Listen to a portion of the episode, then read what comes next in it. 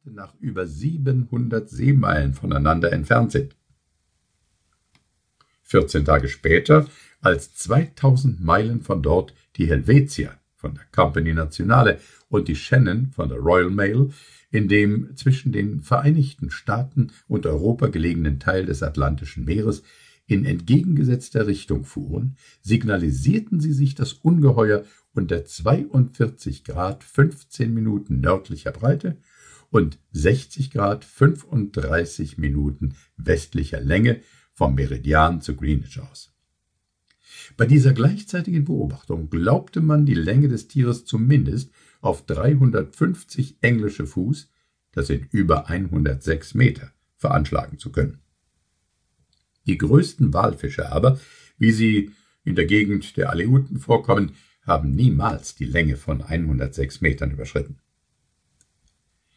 Als diese Nachrichten Schlag auf Schlag eintrafen, machten neue an Bord der Pereira gemachten Beobachtungen, ein Zusammenstoß der Ätna mit dem Ungeheuer, ein von den Offizieren der französischen Fregatte La Normandie vorgenommenes Protokoll und eine sehr ernste vom Generalstab des Commodore Gis James an Bord der Lord Clyde gemachte Aufnahme auf die öffentliche Meinung den tiefsten Eindruck. In den Ländern leichteren Humors scherzte man über das Phänomen, aber die ernsten und praktischen Länder England, Amerika, Deutschland befassten sich lebhaft damit. Überall in den großen Verkehrsmittelpunkten kam das Ungeheuer in Schwung. Man besang es in den Kaffeehäusern, man verspottete es in den Journalen, man spielte es in den Theatern. Die Enten bekamen eine hübsche Gelegenheit, Eier in allen Farben zu legen. Die Journale gaben in Abbildungen alle riesenmäßigen Fantasiebilder zu besten, vom weißen Walfisch, dem schrecklichen Moby Dick, der Hyperboreerländer, bis zum maßlosen Kraken, der mit seinen Fangarmen ein Fahrzeug von 500 Tonnen umwickeln und in den Abgrund des Ozeans hinabziehen kann.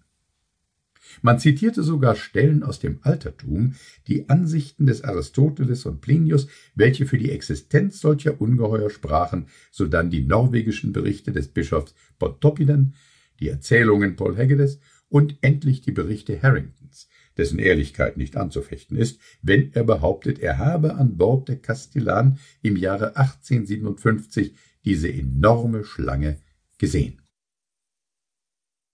Darauf begann eine unendliche Polemik der Gläubigen und Ungläubigen in den gelehrten Gesellschaften und den wissenschaftlichen Journalen.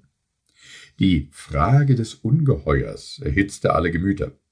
Die Journalisten, welche wetteifernd mit den schönen Geistern die Wissenschaft verraten, vergossen, verbrauchten in diesem merkwürdigen Feldzug tonnenweise Tinte, manche sogar etliche Tropfen Blut, denn von der Seeschlange gingen sie zu beleidigenden Persönlichkeiten über. Sechs Monate lang wurde der Krieg mit abwechselndem Erfolg geführt.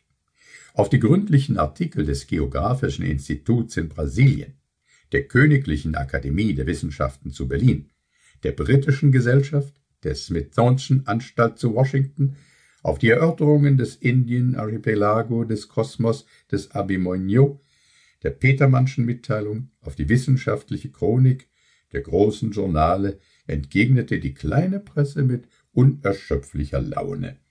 Die geistreichen Schriftsteller parodierten ein von den Gegnern des Ungeheuers zitiertes Wort Linnés, in dem sie behaupteten, die Natur schaffe keine Dummköpfe, und beschworen ihre Zeitgenossen, nicht die Naturlügen zu strafen, indem sie die Existenz des Kraken, der Seeschlangen, des Moby Dick und andere Hirngespinste irrsinniger Seeleute gelten ließen.